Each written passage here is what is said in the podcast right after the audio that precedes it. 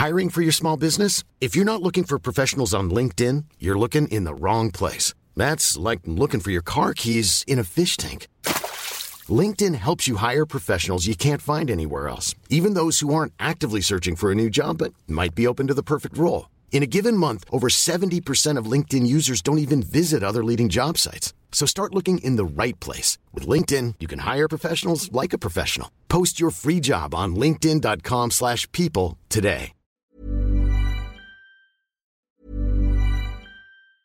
If you thought the only way to get a more defined jawline with natural-looking results was through surgery, think again. Juvederm Volux XC is a non-surgical injectable gel filler that improves moderate to severe loss of jawline definition and can help you achieve natural-looking results with little downtime. Even better, this improved definition lasts up to one year with optimal treatment. No maintenance required. Improve jawline definition for a smooth, sculpted look with Juvederm Volux XC. For important safety information and to find a licensed specialist, visit juvederm.com. That's J U V E D E R M.com. Not for people with severe allergic reactions, allergies to lidocaine, or the proteins used in Juvederm. Common side effects include injection site redness, swelling, pain, tenderness, firmness, lumps, bumps, bruising, discoloration, or itching. There's a risk of unintentional injection into a blood vessel, which can cause vision abnormalities, blindness, stroke, temporary scabs, or scarring. Talk to a licensed specialist to find out if it's right for you.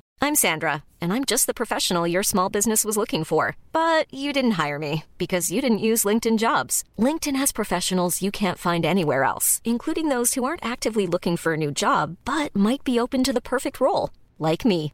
In a given month, over 70% of LinkedIn users don't visit other leading job sites. So if you're not looking on LinkedIn, you'll miss out on great candidates like Sandra. Start hiring professionals like a professional. Post your free job on linkedin.com/people slash people today.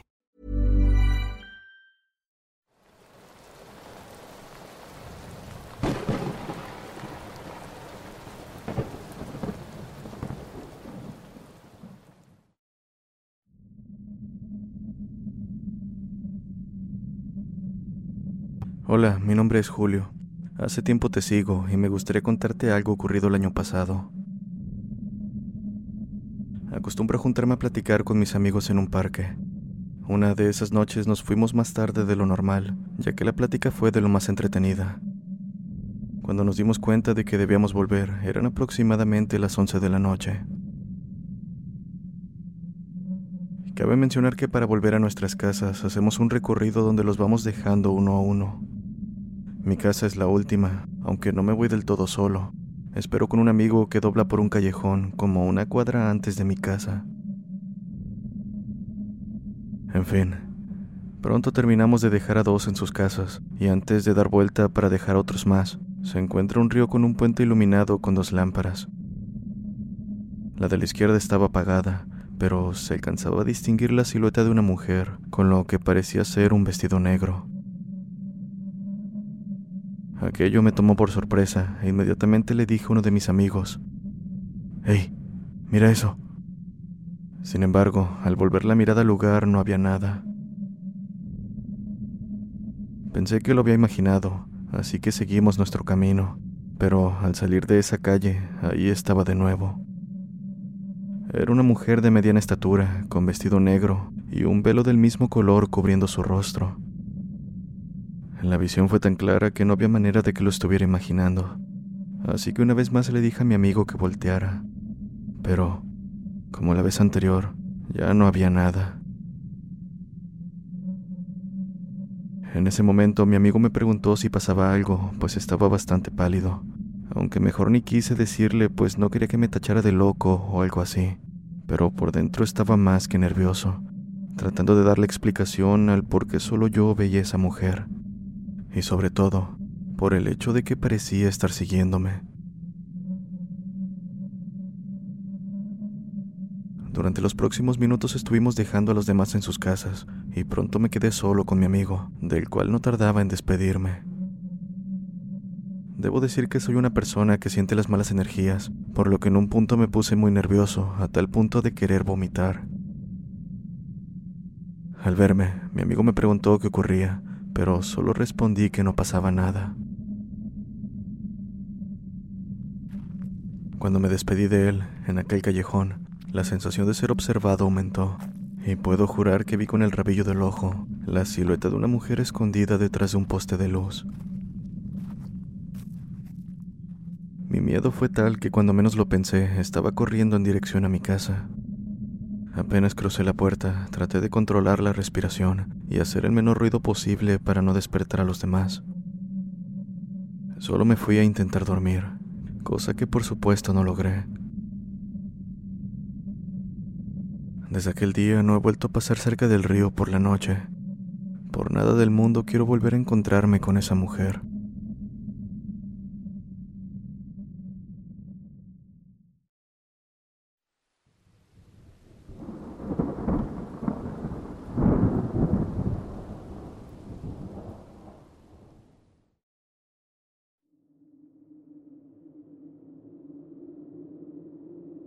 Les contaré dos historias, ambas ocurridas en el andar de las rutas.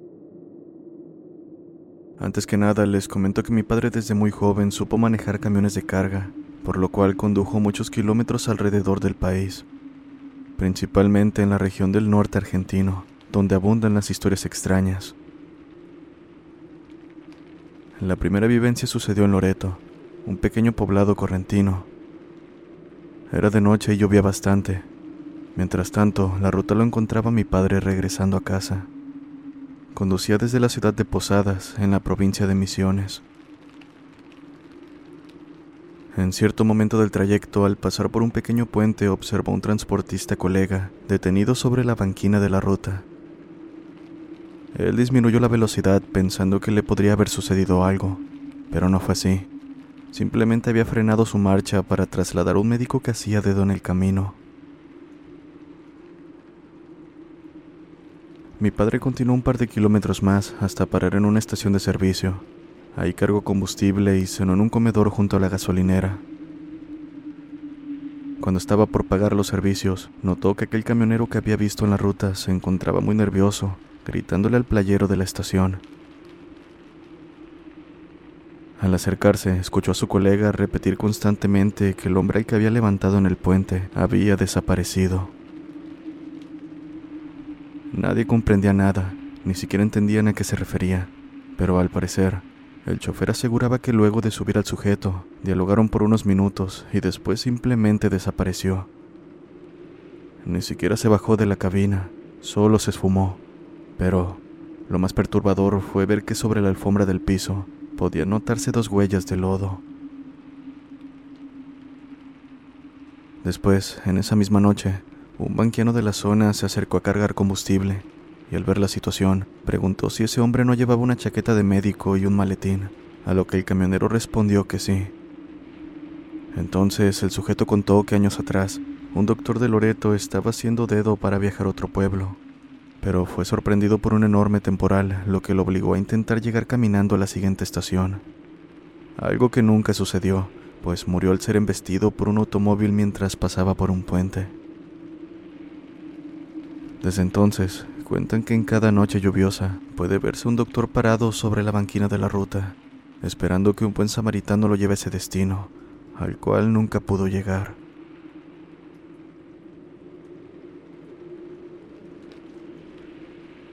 La segunda historia ocurrió cuando apenas era un niño, una calurosa tarde que volvíamos de misiones, junto a mis padres y mi hermano Hernán.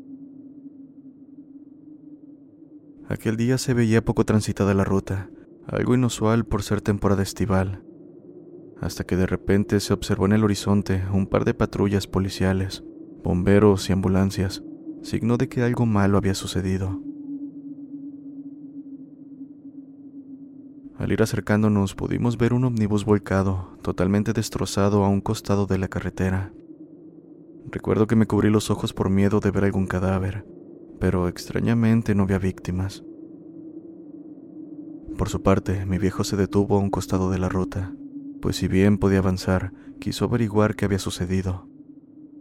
Ahí fue donde uno de los efectivos le confió que no hubo que lamentar fallecidos, pues el bus se trasladaba vacío. También le dijo que el chofer se había quedado dormido, pero esto constantemente era desmentido por el colectivero, quien para su suerte había sobrevivido. Entonces, qué versión brindaba el chofer. El conductor asegura que al doblar una curva muy cerca de Goya podía verse una enorme arboleda, y desde ahí, una mujer vestida de blanco, montada a caballo, salió a cruce. Él intentó esquivarlos, pero no logró hacerlo. Entonces terminó impactando sobre ellos y volcando el omnibus en la banquina. Nadie le creyó, pues nunca encontraron los cadáveres, aunque después del accidente surgieron algunas versiones. Una de ellas era que en esos campos había oro enterrado y que por eso sucedían esas apariciones. Otros, en cambio, sostenían que esa mujer a caballo era la personificación de Mandinga y la muerte. En fin, vaya uno a saber qué sucedió exactamente. Eso sí, con el paso del tiempo, más de un sobreviviente aseguraba haber visto a esa mujer segundos antes de un accidente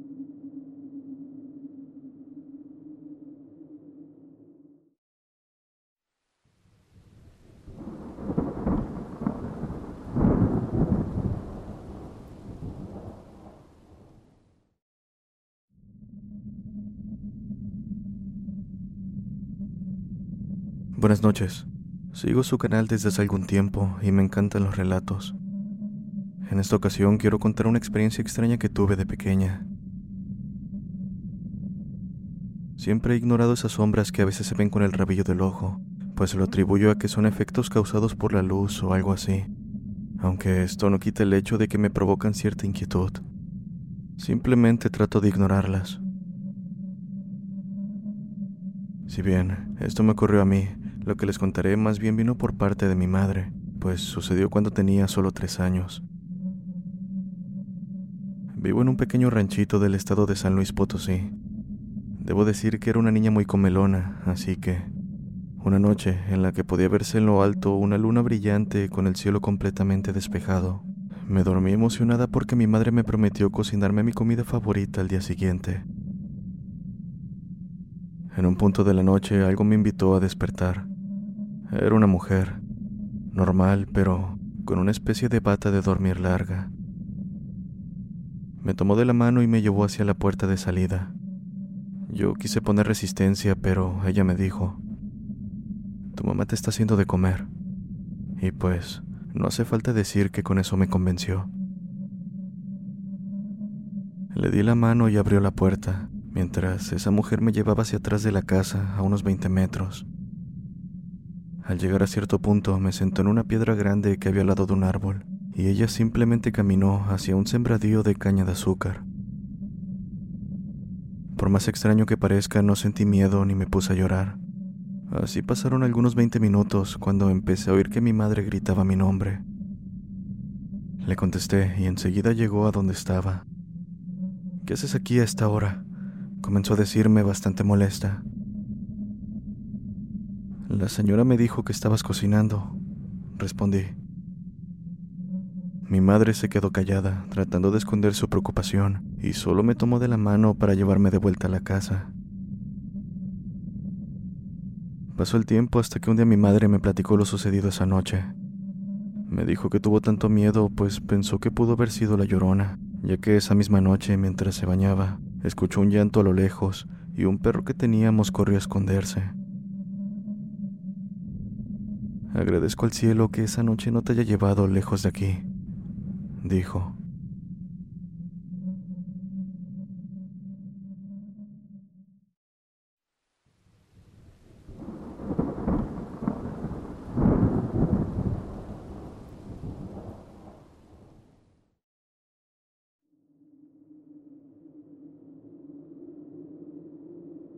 Hola comunidad de voces del abismo. Les escribo mi historia más que nada para desahogarme un poco. Verán, me ha estado pasando algo muy extraño en el lugar donde vivo. Para que se den una idea, casi no hay gente cerca. Solo la familia, pues es un ranchito lo suficiente alejado del pueblo más cercano, que ni siquiera sale en Google Maps. Fue hace algunos años, durante una noche lluviosa, que parecía que el cielo estaba cayéndose.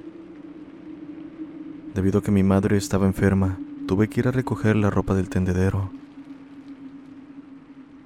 Afuera era casi oscuridad total, apenas se podía ver unos cuantos pasos adelante. Así que, justo en el cerco de púas, logré divisar un sujeto recargado viendo en mi dirección. Debido a que apenas podía verse, pensé que era mi tío. No me asusté ni nada parecido, así que continué con lo mío y volví a la casa. Al día siguiente le pregunté a mi tío qué hacía mojándose en la lluvia, pero el extrañado me dijo que no salió esa noche. La verdad es que después de eso tuve miedo a salir por algún tiempo, pues en más de una ocasión vi al mismo sujeto recargado en el alambrado, pero nunca me atreví a acercarme y nadie más en la familia dijo haberlo visto. Pasó el tiempo y una noche me levanté para ir al baño. Mientras estaba en lo mío, comencé a escuchar pasos que venían desde la ventana del otro lado de la casa. Solo puedo describirlo como el sonido provocado cuando tiene los pies mojados, caminando en el piso de cerámica. Los pasos se mantuvieron casi toda la noche, pero fue la única vez que los escuché.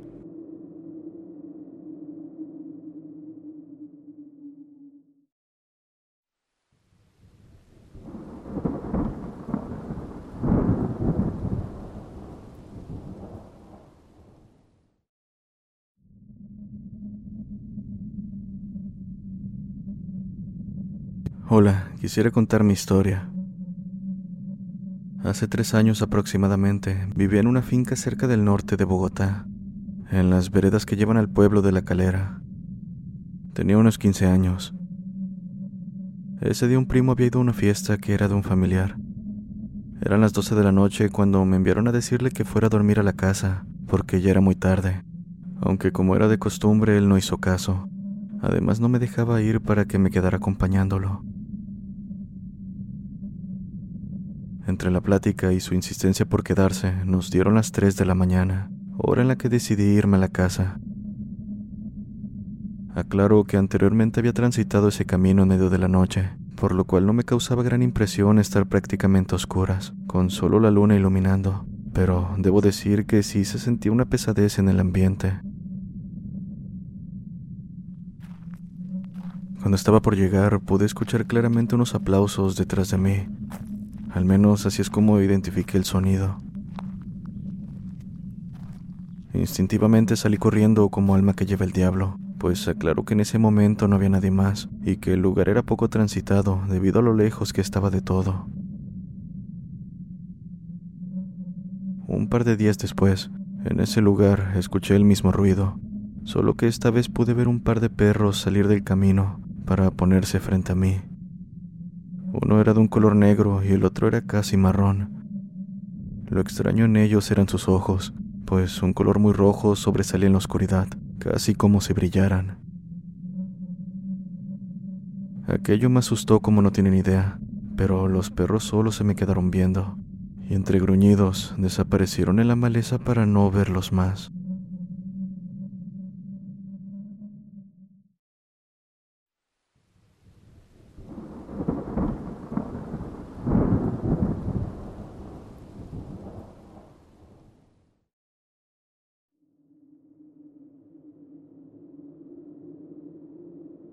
Buenas noches comunidad.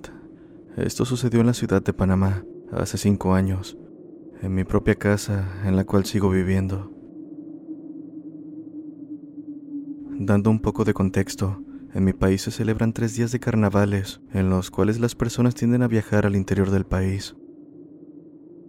Antes ese no era mi tipo de ambiente, así que cuando mi familia iba, yo me quedaba solo en la casa por tres días.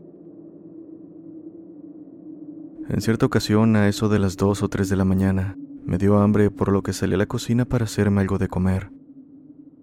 Al salir de mi habitación, lo primero que noté fue que el ambiente se sentía pesado, acompañado por un frío que me hizo temblar. A pesar de lo extraño que se sentía todo, no pensé tanto en el tema y me dirigí a la cocina. Sin embargo, cuando encendí la estufa pude sentir una presencia atrás de mí. Asimismo no pude moverme, pues mi primer pensamiento fue que alguien se había metido a la casa con intenciones de robar, sin que yo me diera cuenta. Pero la verdad era distinta. Lo supe al sentir su pesada y fría respiración en mi hombro izquierdo. El miedo que me invadió fue tal que mis piernas se sentían tan pesadas como para batallar en mantenerme de pie. Así que en medio de todo el miedo que estaba sintiendo, lo único que atiné a hacer fue cerrar los ojos y como pude dirigirme a toda prisa a mi habitación. De igual forma no pude correr a ciegas, así que solo estuve mirando hacia el piso en todo momento, aunque eso no me impidió ver al cerrar la puerta la silueta de algo que definitivamente no era humano escondiéndose en la oscuridad. Cerré la puerta y moví algunos muebles para poder bloquearla. No pasó nada más, pero no pude dormir por días, y aunque no he vuelto a ver esa cosa, cada vez que salgo de mi habitación pienso en ella y tengo terror de volver a quedarme solo en casa.